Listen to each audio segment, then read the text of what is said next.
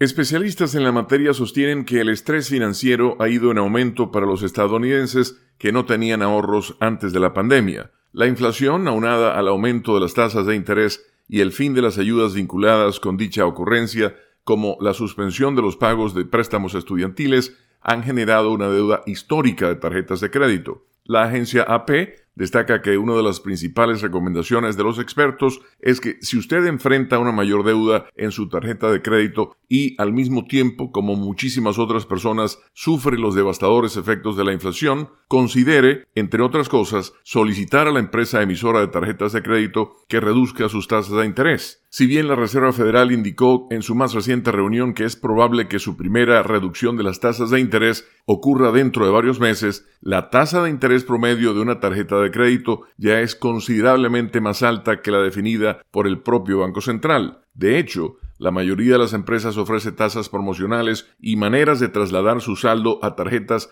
con tasas de interés más bajas por lo menos durante el primer año. Esas promociones, si logra obtenerlas, pueden evitar la acumulación de su deuda. Dicho esto, es altamente probable que tenga que pagar una cuota por transferencia de saldo y pagar además lo que debe antes de que concluya la ventana de la mencionada promoción. De lo contrario, se acumularán intereses adicionales, lo cual no es conveniente para sus finanzas. Más aún, informes sobre la percepción de la industria bancaria muestran que las entidades financieras son cada vez más conservadoras al momento de otorgar préstamos, lo cual quiere decir que podría resultar más difícil refinanciarlos. Procure entonces pagar la deuda de tarjetas o préstamos que tengan intereses más altos y empiece por los balances o montos que vayan de menor a mayor. Según expertos, esa es una forma de ir ganando primero las pequeñas batallas y luego atender las deudas mayores. Los asesores financieros también recomiendan que si tiene a su alcance esa opción, consolide las deudas por medio de un préstamo con tasa fija. Desde la pandemia, algunos proveedores de servicios mensuales, por ejemplo, en lugar de entrar en litigios con los clientes, se han mostrado más bien abiertos y dispuestos a negociar sus facturas, ya sean por servicios como televisión por cable, telefonía, internet o seguro del auto. Hacer estas llamadas podría generarle importantes ahorros, sostienen los expertos.